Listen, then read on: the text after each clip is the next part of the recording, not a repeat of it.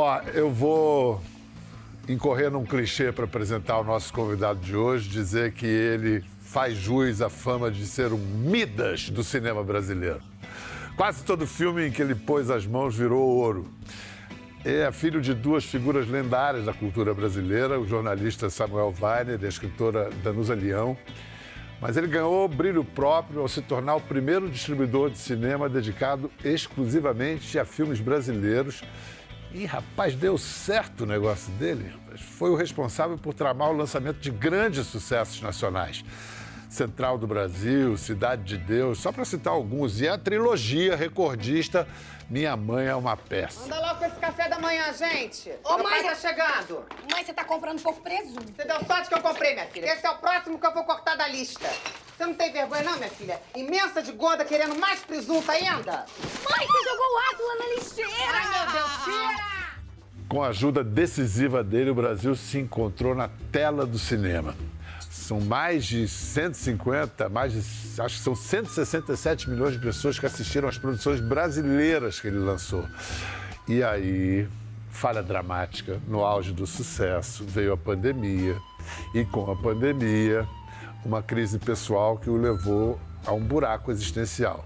E aí hoje ele está aqui com a gente para contar como é que ele saiu do buraco, reinventou sua vida, seu trabalho e sua visão do futuro do audiovisual, porque nos interessa saber isso. Hoje a gente tem a alegria e o orgulho de receber Bruno Weiner. Brunão, muito bom de verdade ter você aqui.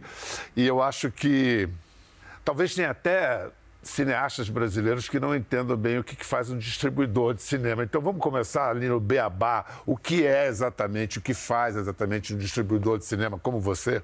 Boa pergunta, Pedro.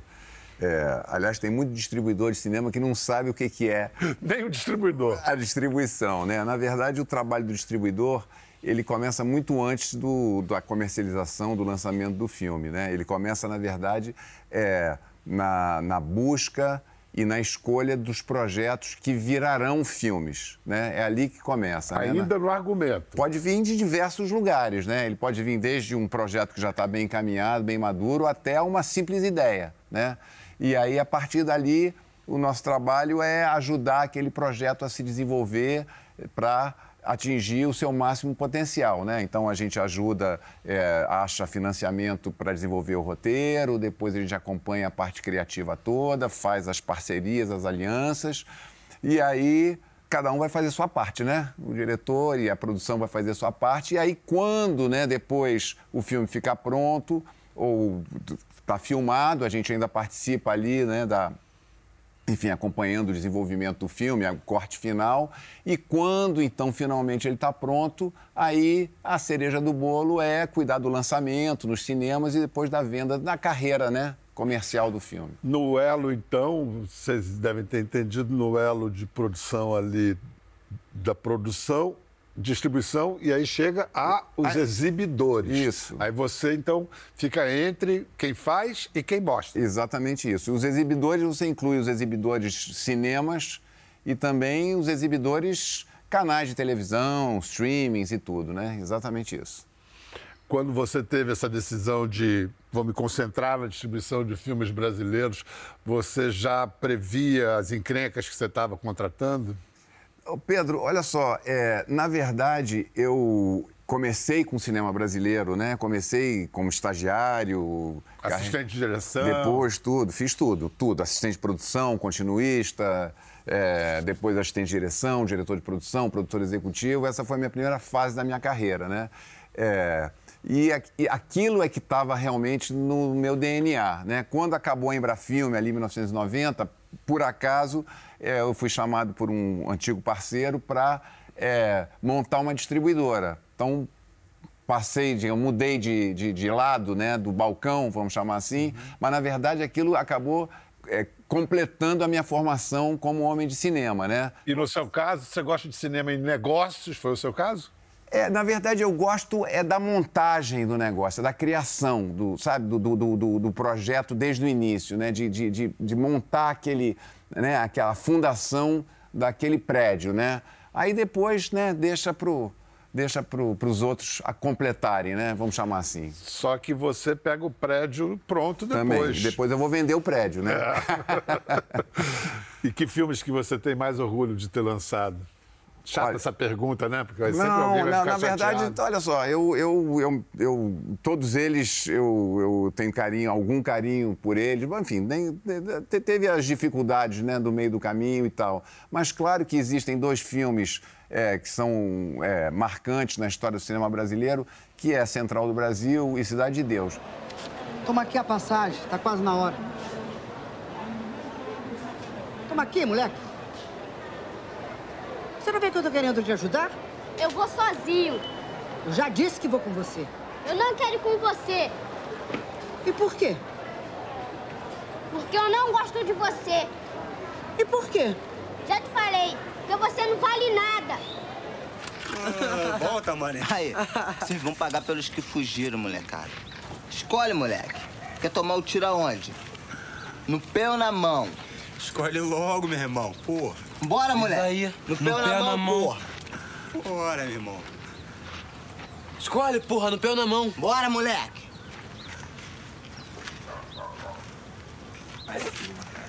Bora, moleque, escolhe. Diz aí, Bora, meu irmão. no pé ou na mão. Na mãozinha, né?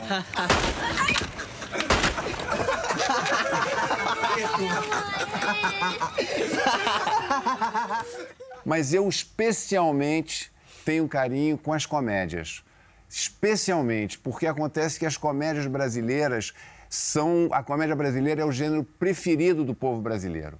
É ali que o povo brasileiro realmente se encontra, se vê na tela. Eu sei pela minha vivência, eu, né, eu lancei 180 filmes e, a- e eu também sou muito solidário com uma certa, um certo descaso com a comédia brasileira. Não só, é no mundo todo é assim, né? O Chaplin nunca ganhou um Oscar, só foi ganhar um Oscar pelo conjunto da obra com quase 90 anos de idade, né?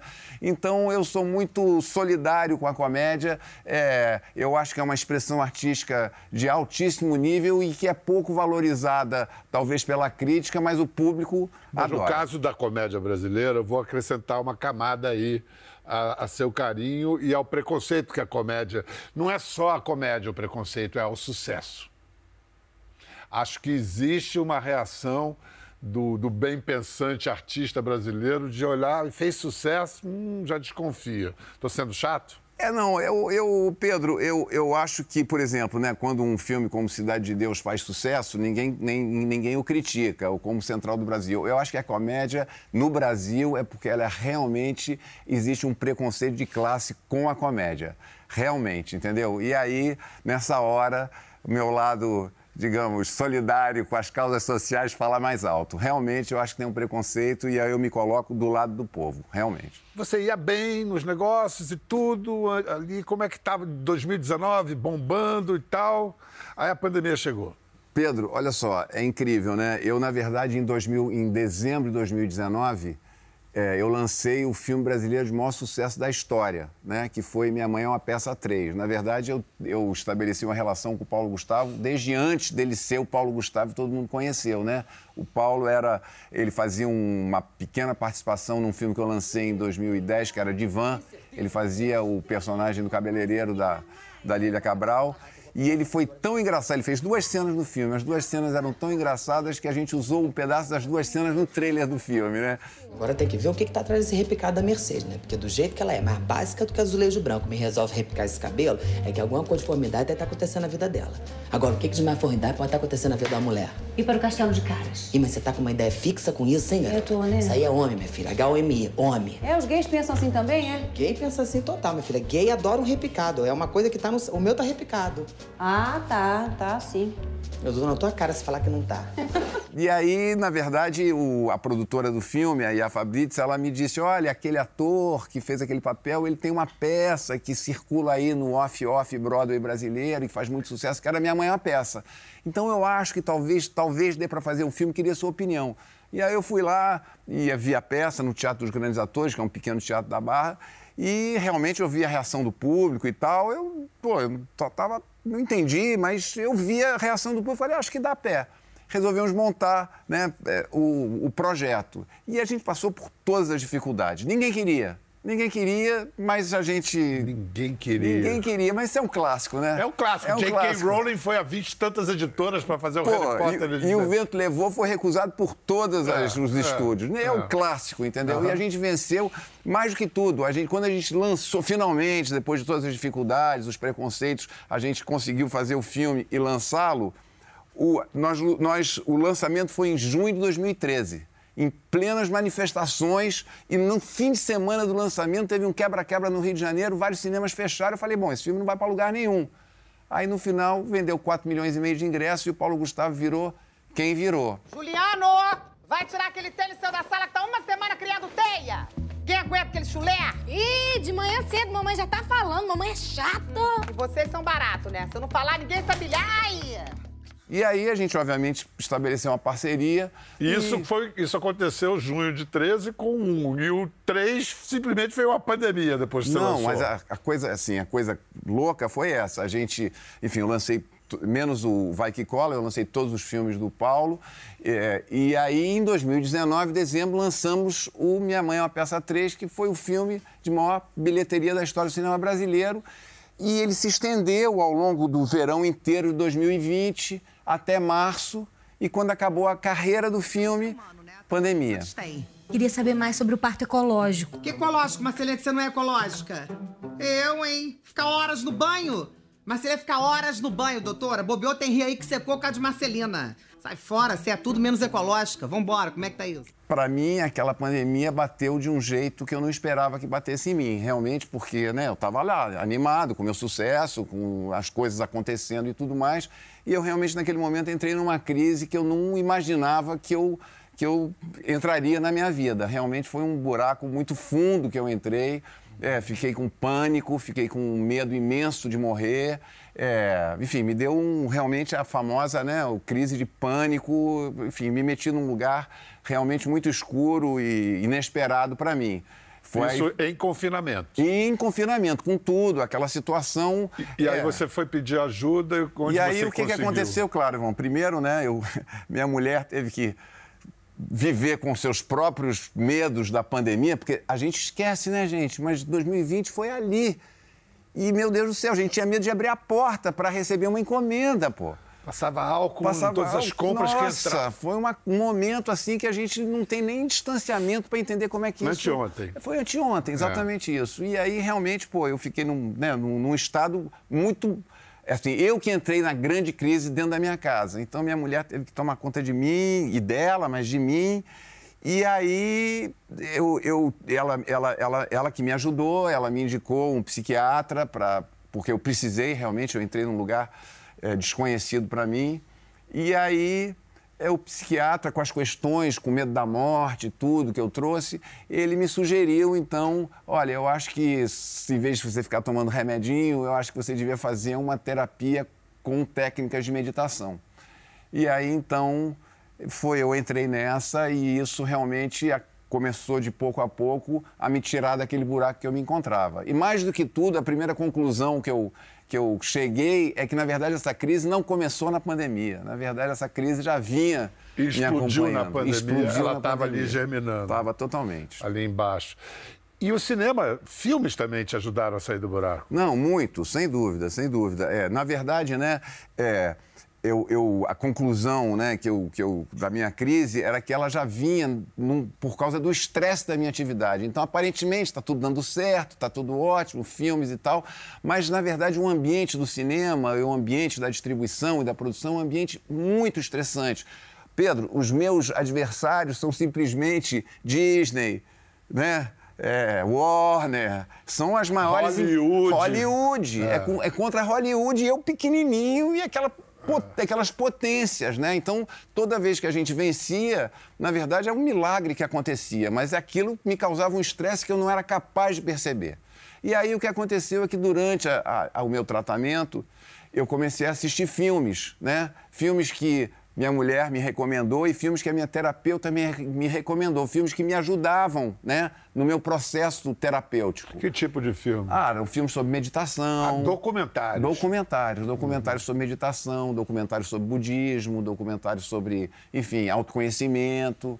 E esses filmes realmente, eles, enfim, me ajudaram muito no meu processo de recuperação. E aí você teve uma ideia profissional a partir dessa experiência pessoal. É, o que, que aconteceu foi o seguinte, na verdade, é, olha só, eu sou uma pessoa normal, é, enfim, normal, não é bem dessa, a palavra. Dessa distância, isso, isso, dessa distância isso. seria normal. Eu, digo, eu sou uma pessoa, eu, assim, eu não sou um, um, praticante radical de budismo, eu não sigo religião nenhuma, eu sou aqui neurótico igual todo mundo, vamos chamar tá, assim. Combinado. E tal.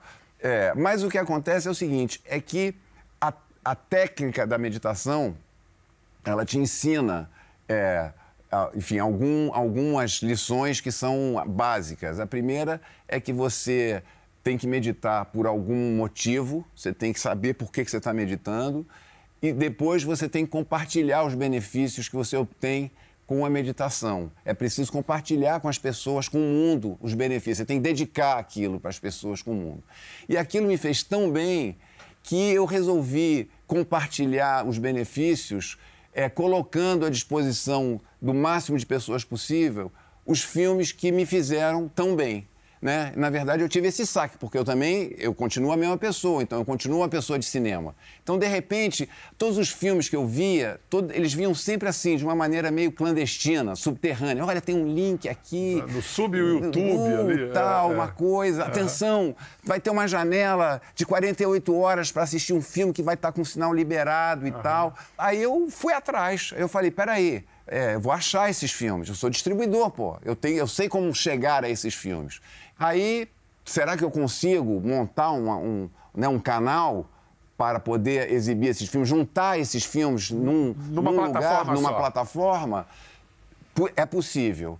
Então, aquele otimismo do empreendedor tomou conta de mim e eu resolvi dizer, quer saber, eu vou fazer uma plataforma. E está uma experiência realmente inacreditável o que está acontecendo. Qual o nome da plataforma? Chama-se Aquários. Então, em Aquários, a gente vai encontrar filmes com essa temática e com esse objetivo, com que as pessoas encontrem ali possibilidades de cura. É, Pedro, na verdade. Sem querer ser muito. Não, olha só, Pedro, na verdade, né, enfim, Aquários, é, obviamente, é em homenagem à era de Aquários, que, na verdade, é, homenageia também o movimento de contracultura dos anos 60, aonde essa conversa começou, né? É, onde os ensinamentos do Oriente começaram a ser trazidos para o Ocidente, né? É, espiritualidade, budismo, meditação, yoga, enfim, né, a, a, a, pesquisa com os psicodélicos, que agora está totalmente aí, né, não sai do noticiário, né, como realmente né, uma possibilidade de, de cura para os distúrbios mentais. Então, na verdade, o que, que acontece? Essa plataforma ela abraça esses temas, mas ela também amplia os temas, porque os temas vão também para é, é sustentabilidade, né, para ativismo, porque, na verdade, tudo isso, né, é, ele tem que desembocar na vontade da gente ter um mundo melhor, né, Pedro? Porque não é. E obviamente que o mundo melhor parte de você se cuidar, Vou, mas é. não adianta se cuidar e o mundo à volta continuar desprezado por você. Você se cuidar é cuidar do mundo, né? Faz sentido. Exatamente. Bom, o primeiro conteúdo exclusivo dessa plataforma é o filme da atriz Ludmila Dyer, chamado Eu, em que ela narra a experiência dela de barras pesadíssimas, diagnóstico de esclerose múltipla, pânico, ansiedade. A direção é dela, é a produtora associada Anitta. O que não faz, Anitta? Incrível, ela né? Ela faz tudo, cara. Agora é produtora associada de filme. Nossa Senhora, né? Que explosão de então, talento. De certa né? maneira, você se identificou com a história da Ludmilla. Não, totalmente, porque a, a Ludmilla teve também um processo de uma síndrome de pânico fortíssima e, na verdade, o filme retrata o, o com muito com muita delicadeza, assim, impressionante. Eu me emocionei muito com o filme. É, retrata o processo de cura dela né, através do, enfim, dos terapeutas e das técnicas que ela usou. E é um filme muito delicado e muito lindo.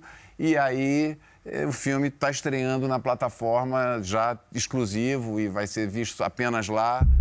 Eu tinha o mesmo pesadelo quando criança. Vinha uma onda gigante e levava tudo ao meu redor. As pessoas que eu conheci ao longo desse meu caminho de cura foram os meus grandes mestres. Vem cá, numa nota aí pesada, que você falou tanto, com tanta intimidade, tanto amor mesmo pelo Paulo Gustavo, ele se foi na Covid, na Nossa, pandemia, né? Para você foi um impacto pessoal, não foi de, de empresário, né? Foi uma perda. Não, olha só, é, eu, eu acompanhei né, tudo, né, o processo todo. É, foi realmente assim, foi uma tragédia né, pessoal. E além disso também, eu acho que foi, um, né, foi um, uma tragédia simbólica também, eu acho, né? É, acho, acho, acho, de uma ironia cruel que a, a, grande cara do mártir dessa tragédia seja de um grande comediante, nossa. talvez dos maiores de nossa história. Nossa, uma coisa. É o famoso. O cara que é. trouxe alegria para todo mundo ficou com a cara da, da morte da pandemia. Não, não, tem, não tem roteirista melhor do que a realidade, né? É impressionante, é. né? Ninguém escreveria um roteiro assim tão dramático, né? E no ano passado, o Bruno também viveu a morte da mãe dele, a Danusa Leão, modelo, jornalista, escritora. E para lembrar dela, vamos mostrar a deslumbrante Danusa em Terra em Transe, de Glauber Rocha, contracenando com Jardel Filho.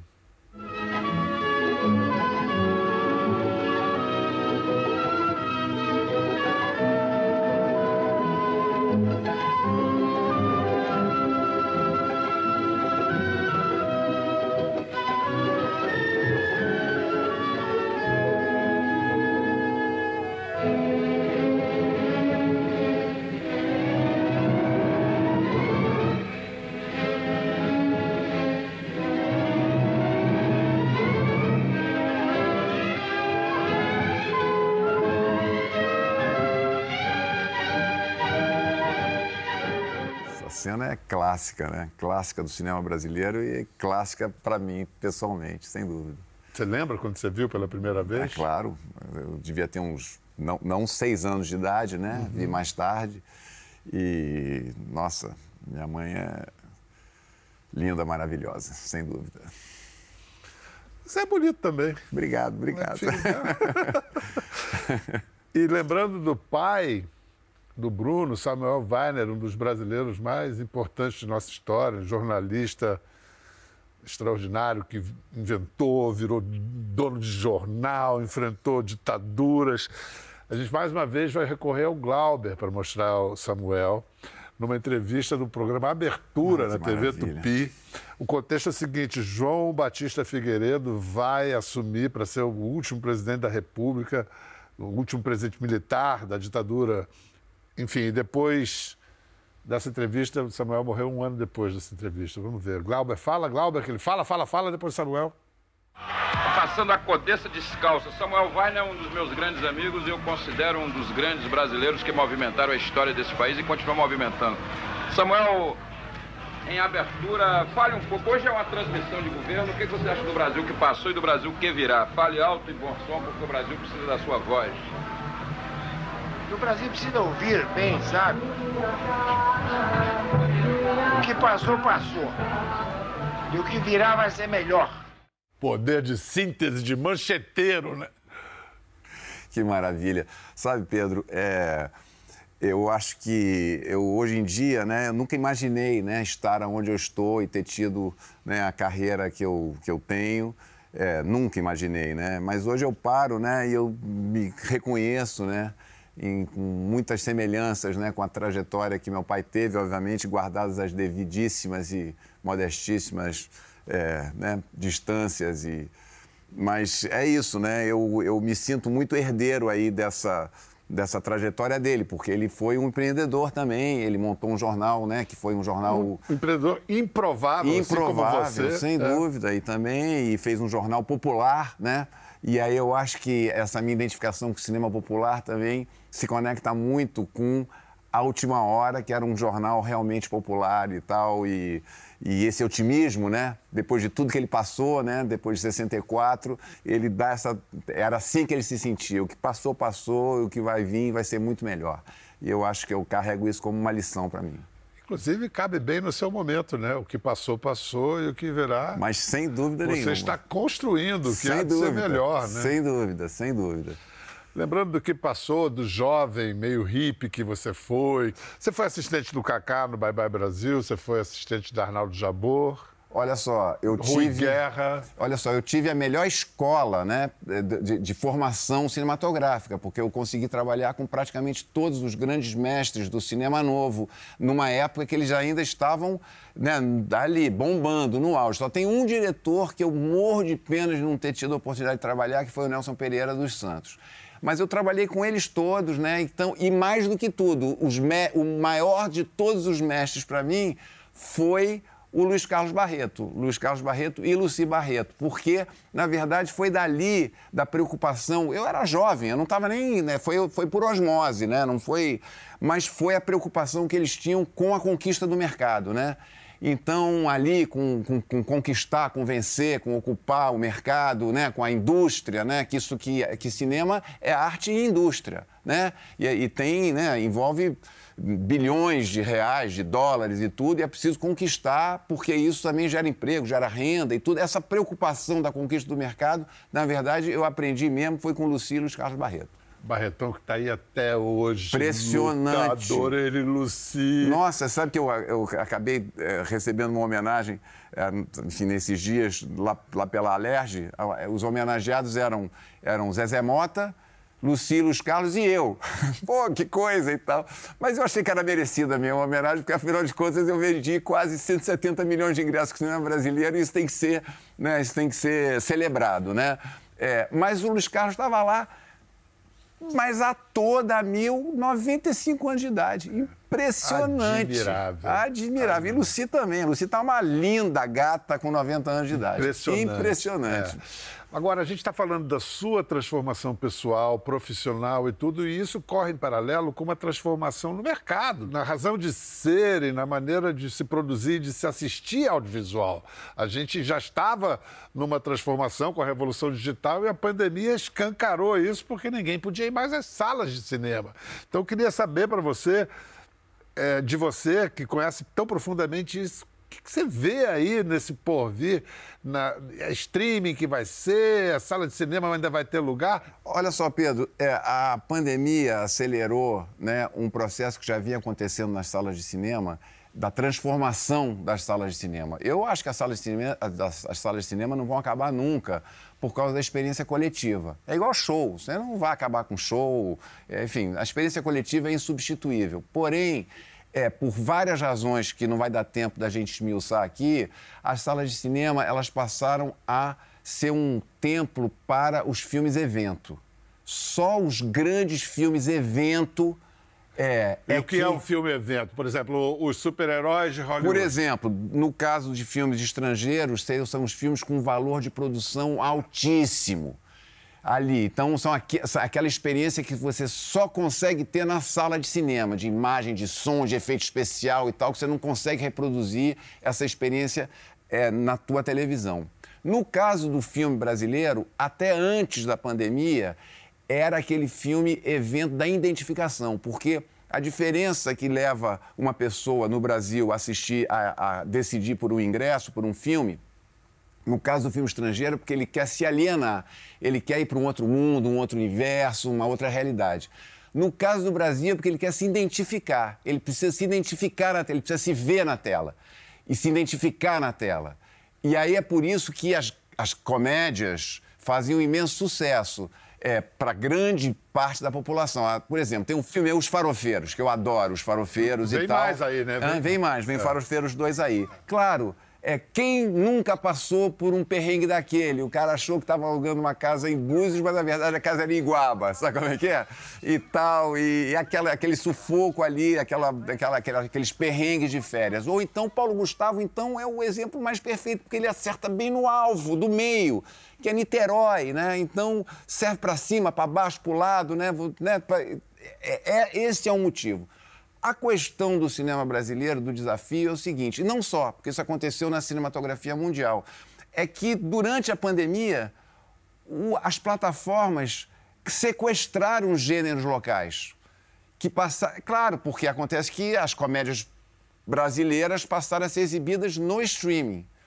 Então, agora que as coisas estão voltando, é, a gente vai descobrir se o hábito do público de ir se ver na tela de cinema e se reconhecer na tela de cinema vai ser recuperado, ou se a gente vai perder isso para o novo hábito criado de se ver em casa, no, na tela de televisão. Agora, essa discussão também é um pouco mais ampla, viu, Pedro? Como, por exemplo? Pelo seguinte, porque agora a gente também, eu acho que é assim, quando é, quando eu falei que a, a, né, a, morte do Paulo Gustavo também era uma morte simbólica de um período, era, representava o fim de um período, é, o fim de uma era, é, o fim de um ciclo, era, para mim, o que eu entendi foi o seguinte: ele representa o fim de um ciclo analógico de se fazer audiovisual. O analógico é no sentido seguinte, que você está preso no tempo e no espaço, né? Então, filmes estão presos em 54 semanas e 2 mil telas, estão presos a uma fonte de financiamento. Não mais! Não mais, exatamente. Estão presos a uma relação de negócio, é, entendeu? Que é você depender de executivos e de decisões de grandes corporações e tal. E agora, não mais. Agora, mesmo, por exemplo, as plataformas de streaming, né, que estão totalmente na era digital, mas a mentalidade ainda é analógica, de negócios. É verdade. É, bom, eu, eu modestamente, no meu pequeno negócio que eu estou começando agora, eu estou tentando que tudo seja já contemporâneo a essa nova era do século XXI, que eu acho que é simbolizado pela era de Aquários, que é o seguinte, né? Tecnologia digital é, que permite que qualquer um possa ter né, o seu canal né, de expressão com uma relação é, com os talentos também contemporânea a essa proposta, né? O momento, é, o momento é rico em possibilidades. E aí que bom que o Bruno está aí dando exemplo para a gente. Brunão, o, o livro de memórias de seu pai é um livro de uma honestidade brutal, chama-se Minha Razão de Viver. No caso dele era o jornalismo. Qual é a sua razão de viver, Bruno Weiner? Olha só, atualmente, nesse momento da minha vida, minha razão de viver é viver buscando a minha felicidade. E quando eu busco a minha felicidade, eu só vou alcançar ela se eu tiver buscando a felicidade de todos. Isso é que eu quero fazer, é isso que me motiva, é isso que me faz acordar com energia. O que eu quero é contribuir para a felicidade geral de todos e fazendo a minha parte, né? Fazendo o que eu sei fazer. Assim que se fala. Valeu, gente. Obrigado. Até a próxima. Ficou curioso para ver as imagens do programa? Entre no Globoplay. Até a próxima.